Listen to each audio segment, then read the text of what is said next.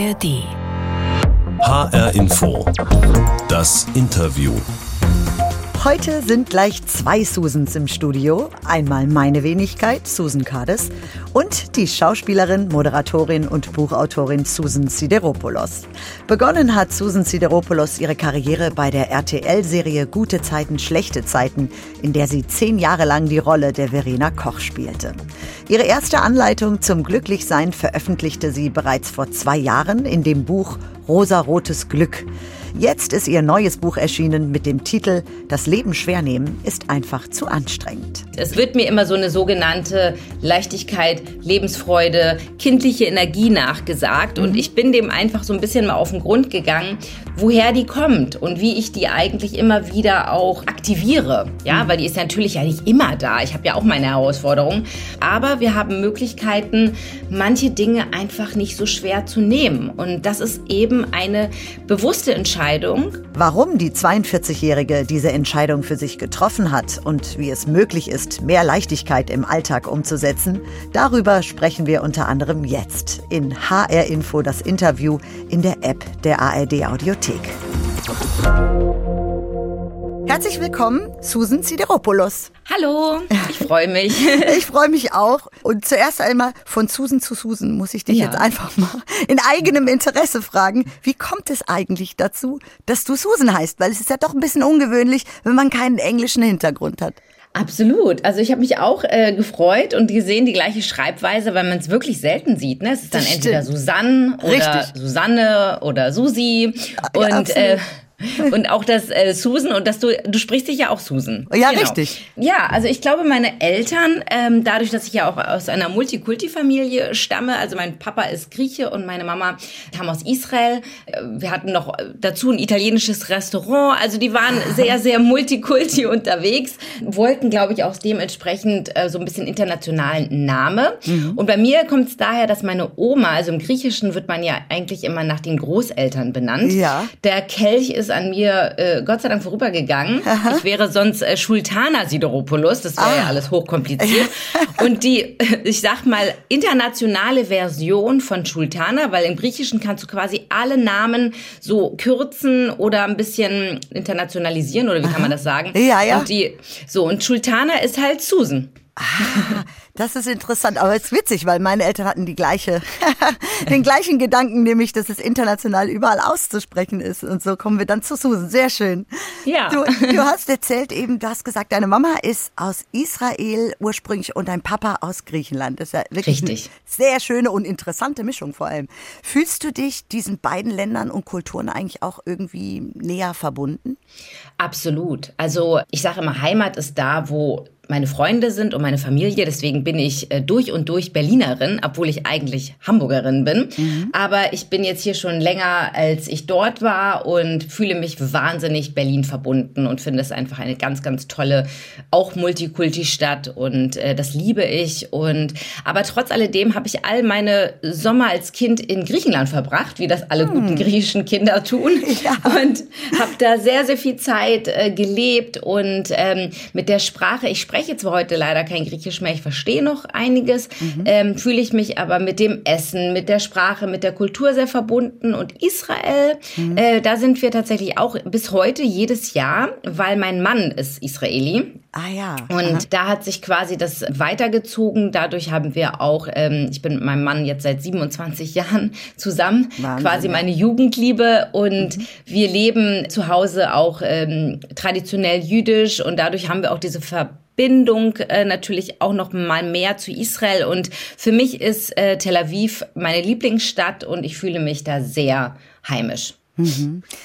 Also spannend. Also du hast ja auch zwei Kinder, ne? Also zwei mhm. Söhne und äh, denen gibst du auch diese Werte weiter. Das ist dir wichtig und auch die Religion mhm. und die Tradition.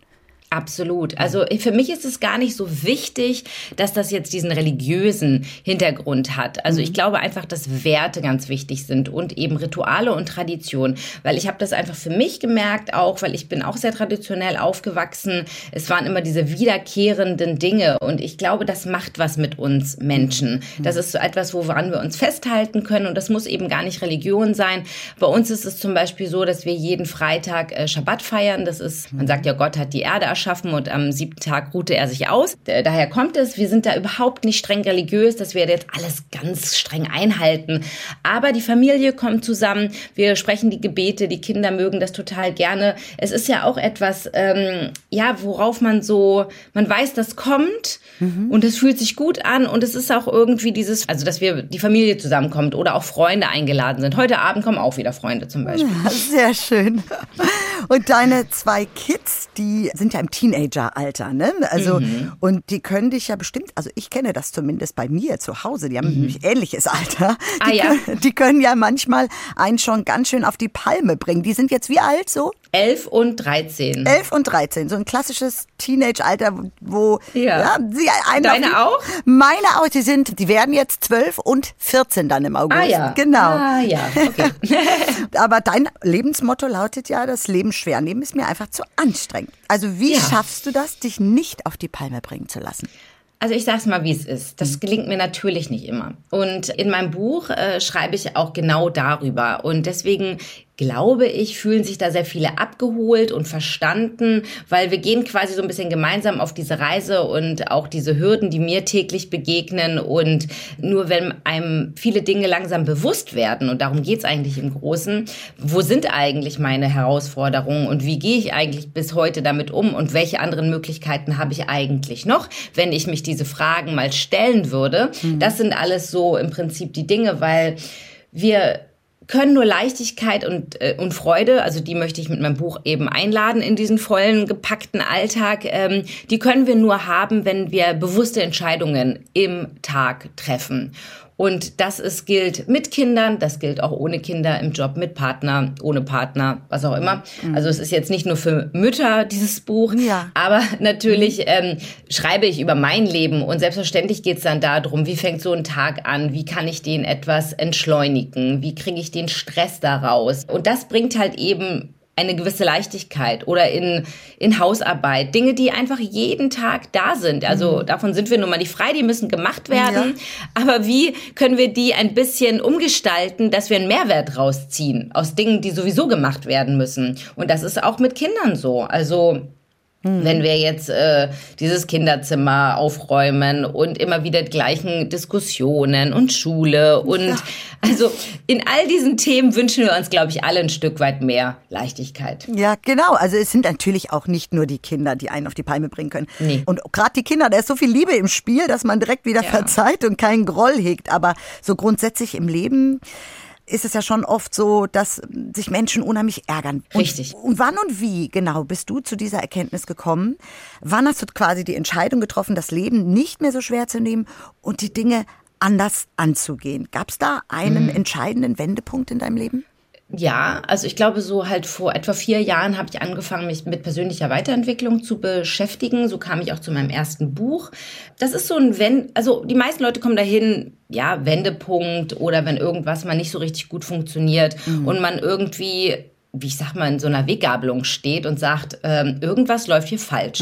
Warum passiert mir das immer wieder? Warum bin ich nicht glücklich, obwohl ich das und das habe? Was fehlt mir eigentlich? Dies, das. Und so war es bei mir eigentlich auch. Und das habe ich im ersten Buch niedergeschrieben. Und klar orientieren sich viele an mir, weil ich sag mal bei Social Media oder wie ich halt wirke über diese 20 Jahre, in denen ich jetzt schon im Fernsehen unterwegs bin, wird mir immer so eine sogenannte Leichtigkeit, Lebensfreude, kindliche Energie nachgesagt. Und ich bin dem einfach so ein bisschen mal auf den Grund gegangen, woher die kommt und wie ich die eigentlich immer wieder auch ähm, aktiviere, ja, weil die ist natürlich ja nicht immer da. Ich habe ja auch meine Herausforderungen.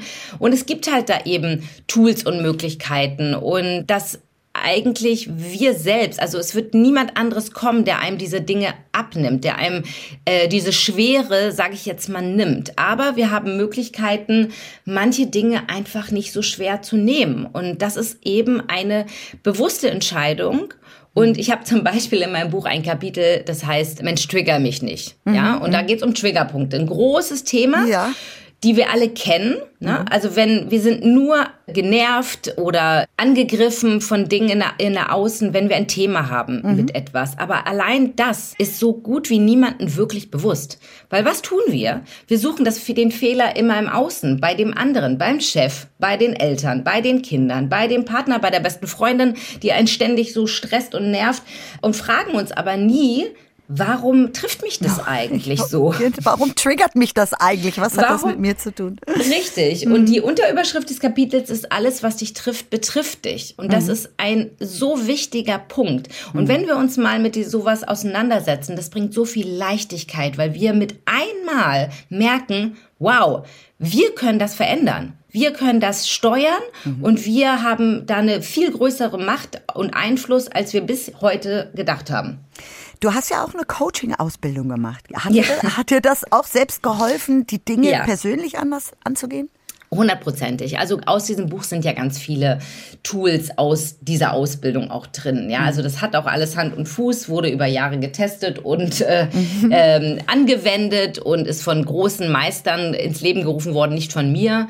Ich verpacke es einfach nur in sehr einfachen Worten, was glaube ich mir ganz gut gelingt, dass es für jeden greifbar ist. Leute wollen ein Buch über Leichtigkeit lesen und das darf ja nicht kompliziert sein. Also mhm. viele sagen mir dann so, oh Mann, endlich eins, das ich verstehe, dass ich auch irgendwie irgendwie in meinen echten realen Alltag ähm, umsetzen lässt, mhm. ja, und nicht so jetzt eine riesen komplizierte Anleitung, die ich erstmal ähm, ja, die ich gar nicht schaffe. Mhm. Und diese Ausbildung habe ich ja gar nicht gemacht, tatsächlich um ein Coach zu werden, sondern auch um mich weiterzubilden. Und es hat mir in meinem Leben ganz viel gebracht, in meinen vier Wänden, in meinem Freundeskreis, in meiner Arbeit. Ich kann so viel besser mit so vielen Dingen umgehen. Und letztlich mache ich jetzt ja doch ein Coaching, aber jetzt eben anders. Einfach über mein Buch. Mhm. In deinem Buch gibt's ja auch ein Kapitel über die Me-Time, die, wie du schreibst, Ruhe ins ganze Haus bringt. Mhm. Wenn man sich also Zeit nimmt oder für sich mhm. selbst und Dinge macht, die einem Spaß machen. Wie verbringst du denn gerne deine Me-Time? Also es sind Me-Time-Momente. Also auch da möchte ich gerne den Irrglauben äh, den Leuten nehmen, dass es darum geht, dass wir jetzt jeden Montag ist Me-Time oder ich brauche jetzt drei Stunden, um das wirklich so umzusetzen oder so. Es geht wirklich mehr um Momentaufnahmen und die auch zu entscheiden. Also für mich ist eine Me-Time 20 Minuten eher als der Rest der Familie aufzustehen und mein. Kaffee wirklich erstmal in Ruhe für mich zu genießen. Mhm. Das ist ein ganz anderer Start in den Tag, als ähm, diesen Kaffee zwischen Harekem und Brotdose äh, füllen und äh, hier noch äh, hast du die Sachen eingepackt und äh, wir beeilen uns jetzt ganz schnell. Das hat ja gar keine Qualität. Klar, glauben wir 20 Minuten später aufstehen ist ein super Gewinn, weil es ist dann auf der Uhr 7 und nicht 6 Uhr 40. Das mhm. sieht natürlich es irgendwie... sieht schon anders aus, ne? Es sieht anders aus ja. und ich verstehe das. Ich war lange, lange auch der Meinung, oh geil, mhm. 7 ist, ist anders als 6.40 Uhr. Fakt ist, wir mhm. sind gleich müde. Da kann ja. mir jeder erzählen, was er will. Ja, es ja. ist nichts gewonnen. Aber 6.40 Uhr gewinnt für mich eine total andere Qualität. Ich sitze, ich trinke meinen Kaffee, ich kann vielleicht noch mal eine Nachricht lesen, ich kann vielleicht noch mal, also irgendwas, was mir gut tut, mhm. da tun. Und da reichen 15 Minuten. Mhm. Ähm, dann genauso ist Lesen ist für mich total Me-Time. Und da ist es dasselbe. Ich habe mir angewöhnt, während meine Kinder um mich rumjagen, mhm. zu lesen. Und Leute sagen immer so, ja, das geht doch gar nicht. Wie, du setzt dich dann hin und liest ein Buch, während die irgendwie hier, äh, weiß ich nicht, was treiben. Mhm. Und ich sage, ja, es ist aber eine, eine Entscheidung. Ich, ähm, wenn du schaffst, einen Bildartikel auf dem Handy durchzulesen, kannst du auch drei Seiten in einem Buch lesen. Das ist nur eine Umkonditionierung im Prinzip. Und das äh, gibt mir auch dann etwas, weil ich das Gefühl habe, ah cool, ich habe irgendwas für mich getan. Mhm. Oder ein Spaziergang oder eine Gehmeditation mal im Tag integrieren oder ein Podcast hören mhm. beim Wäscheaufhängen. Also ich gebe ganz viel da, was ich vorhin meinte, dass wir Dinge, ähm, also ich muss sowieso jeden Tag, sage ich jetzt mal, die Wäsche aufhängen. Mhm. Also kann ich ja parallel auch irgendwie einen schönen Podcast hören oder ein Hörbuch oder meine Freundin anrufen, die jetzt schon seit drei Wochen ich äh, mit ihr nicht gesprochen habe. Wie kann ich da auch etwas machen, was mir richtig gut tut? Mhm. Also die kleinen Dinge im Leben einfach ein bisschen schöner machen und diese alltäglichen ja. Dinge, die man ja. sowieso zu tun hat. Ein ja. weiteres Kapitel in deinem Buch handelt ja vom Loslassen. Also wer mhm. loslässt, hat wieder beide Hände frei, schreibst du. Wenn es nur so einfach wäre, ne? Manchmal. Also ja. welche Tipps hast du da, um vielleicht auch aus einem Gedankenkarussell, was man manchmal hat, äh, rauszukommen? Genau, also das unterteile ich ein bisschen in meinem Buch. Es gibt ein Kapitel, das heißt auch Gedankenkarussell tatsächlich. Mhm. Und da geht es sehr darum, wie schaffen wir es, mal innezuhalten und zu verstehen, dass wir nicht unsere Gedanken sind, dass wir auch Entscheidungen treffen können über unsere Gedanken. Und das Loslassen ist wirklich auch mein große Lebensherausforderung. Ähm, mhm. also ich tue mich damit wahnsinnig schwer, ob es im Kleinen ist oder im Großen. Also mein meistgesagtester Satz am Tag ist, ich ärgere mich. Ich ärgere mich über Dinge, die ich nicht mehr ändern kann. Die sind schon passiert. Ja. Und ähm, und das ist, hat ja auch was mit Loslassen zu tun, weil das nenne ich eben selbstgemachtes Leid, ja. Also weil wir, es ist ja schon passiert und wir sind immer noch in dieser Bubble des Ärgerns. Der mhm. andere Mensch ist weitergezogen, vielleicht über den wir uns ärgern. Ich beschreibe das wie nicht loslassen oder nicht vergeben, weil es hat auch viel mit Vergebung zu tun, sich selbst oder anderen. Nicht vergeben ist wie Gift trinken und hoffen, dass der andere stirbt. Ich mhm. finde, das ist ein gutes Bild, ja. weil es ist im, in den meisten Fällen so. Wir vergiften uns selbst mit Gedanken und bleiben auch in so einer, stagnieren so, ne? Also man kann sich das so ein bisschen vorstellen wie, wir geben unsere ganze Energie für einen Widerstand. Wir wollen nicht annehmen, mhm. dass eine Situation passiert ist. Und warum ist Loslassen so schwierig für die meisten Menschen? Weil ein ganz entscheidender Punkt in der Kette fehlt. Wir können nichts loslassen, was wir nicht in erster Linie angenommen haben. Mhm. Und wir sind im Widerstand in den meisten Fällen. Wir sagen, das hätte nie passieren dürfen und warum habe ich das jetzt gemacht? Hätte ich das nicht gesagt, dann hätte der doch gar nicht das gesagt und dann wäre ich doch heute ganz woanders. Mhm. Das sind so ein Gedankenkarussell, in denen können wir Jahre, mhm. Jahre bleiben. Ja. Hätte ich mich nicht getrennt, dann wäre ich doch heute noch, äh, äh, dann hätte ich vielleicht heute ein Kind. Also das sind ganz große Lebensthemen, die ein bis in die Unendlichkeit verfolgen können. Mhm. Fakt ist, da fehlt eben die Annahme. Mhm. Wir, und annehmen bedeutet, und das möchte ich auch ganz gerne ganz klar sagen, nicht, dass wir das für gut heißen. Annehmen heißt nicht zu sagen, es ist in Ordnung, dass das passiert ist. Es, es, es können, ich sage jetzt mal ganz große Sachen sein. Es kann ja auch eine Vergewaltigung sein, ein ähm, Missbrauch äh, in irgendeiner Form. Ja, da werden wir niemals im Leben sagen, das ist in Ordnung, dass mir das passiert ist. Mhm. Aber sich weiterhin zu quälen, es ist ja schon schlimm genug, dass das passiert ist. Dann heißt es, ich muss es annehmen, um dann wieder, das meine ich mit den Händen, die dann frei sind, mhm. mich auf neue Lösungen zu fokussieren. Mhm. Wo wir gerade bei dunklen Themen sind. Ein Thema hast du auch erwähnt, also Tod und Endlichkeit. Warum gehören diese beiden doch etwa nicht ganz so leichten Themen trotzdem in so ein Buch, wie du es geschrieben hast? Ja, also ich habe halt äh, Kapitel, die heißen Deep Talks und das sind halt eben diese Sachen. Da loslassen ist auch ein Deep Talk, Triggerpunkt ist ein Deep Talk, Endlichkeit ist ein Deep Talk. Mhm. Und Endlichkeit ist ein Game Changer. Wenn wir, ich schreibe in meinem Buch, was wäre, wenn die Zeit nicht gegen uns läuft, sondern für uns. Ja, mhm. also es hat ja auch was mit einer Perspektive auf das Ganze zu tun. Wenn wir uns klar wird, dass es eine Endlichkeit gibt, spätestens dann sollte es uns dahin bringen, Zeit anders wahrzunehmen und auch anders zu genießen und auch zu sagen, hey, ich nenne das so ein bisschen, viele sitzen so Lebenszeit aus, ja, mhm. indem sie sagen, ich will immer nur, dass Freitag ist. Aber was ist denn von Montag bis Freitag? Ich verstehe, wir haben Jobs. Ich verstehe, manche haben auch Kackjobs. Und mhm. ähm, da ist das Wochenende das, worauf man sich freut. Und das ist auch die Motivation, das durchzustehen. Ich verstehe das. Und auch ich habe manchmal Jobs, ja, es ist ja, ich bin ja freiberuflich, also ja. und auf manche habe ich mehr Lust, auf manche habe ich weniger Lust. Ähm, das sieht ja in meinem Job immer so aus, als würde ich mir da die Rosinen rauspicken und nur geile Sachen machen, die mir krass Spaß machen. Ja. Aber das ist nicht die Realität. Es ist immer noch mein Job, mit dem ich mein Geld verdiene und meinen Lebensstandard halte. Und selbstverständlich gibt es da Dinge drunter, wo ich sage, äh, naja, also nee, hm. jeden Tag jetzt 16 Stunden arbeiten, meine Kinder drei Monate nicht sehen. Ich muss eine Entscheidung treffen und dann aber sagen, okay, dann mache ich das jetzt. Ja, weil hm. es ist ja auch mein Job. So. Und dann ist es auch Zähne zusammenbeißen und durch. Dann habe ich mich für so eine Sache entschieden mit 800.000 Überstunden und keine Ahnung, wenig Schlaf und alles Mögliche, was da auf mich zukommt. Und dann ist aber die Frage, ich will nicht in den Modus kommen, ich will nur diese drei Monate überstehen und dann geht mein Leben wieder weiter. Hm. Es ist wie Corona nur noch das Jahr überstehen und dann geht mein Leben wieder los. Aber was ist denn mit dem Jahr? Warum geben wir dem nicht eine Möglichkeit, da kleine Glücksmomente zu finden? Mhm. Was ist mit ungelebten Möglichkeiten, die da hundertfach existieren? Und ähm, es ist einfach so, dass ich weiß, manche hören sich das an und sagen, ja, Susan, das ist jetzt so leicht gesagt, aber ich muss jetzt hier in den, ins Büro und ich hasse da meine Kollegen und da muss ich die ganze Zeit Augen zu und durch. Und auch da habe ich ein Kapitel für, also man hört, es gibt für alles ein Kapitel. Ja. Ähm, ein Kapitel, da geht es ums Umfeld und da geht es auch genau um Büro. Ja, ich bin im Büro, ich finde meine Kollegen alle irgendwie doof.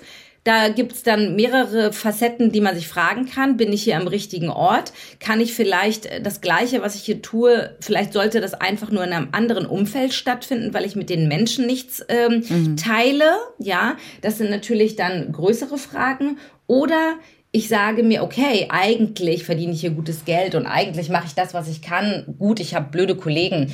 Wie komme ich dann aus der Sache raus? Du musst mit diesen Menschen nicht deine Mittagspause verbringen. Du musst auch nicht mit denen in der Teeküche verweilen, während die alle sich beschweren über das Leben. Dann mach dir Kopfhörer in, in Kopf und riskiere, dass sie vielleicht sagen, also die Sabine ist schon eine komische, ne? Immer geht sie weg in der Mittagspause. Ja gut, dann ist es so. Aber Sabine hat dafür eine Stunde, wo sie sich mal was gönnt und was Gutes tut und hat im Zweifel eine bessere Zeit. Mhm. Also sich einfach bewusst machen, was tut mir gut und was nicht und dann Dinge vielleicht auch dementsprechend ändern, wenn sie eben nicht so gut funktionieren. Ganz genau.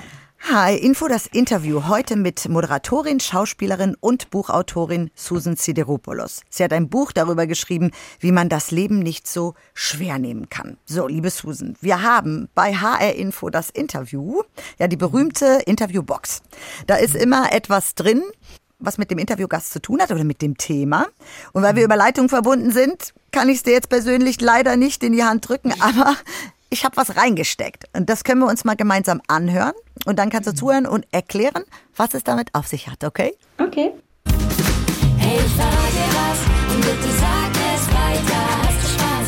Geht alles so viel leichter. Hab nur Mut, denn keiner ist wie du. Oh, oh, oh, oh, alles gut, ich nehm dich an die Hand. So, Susan. Ja, also wer gut zugehört hat, hat vielleicht meine Stimme erkannt. Genau. Sag es weiter. Das ist Sag der Song, genau, den du mit der Berliner Sängerin Marianne Neumann aufgezeichnet hast.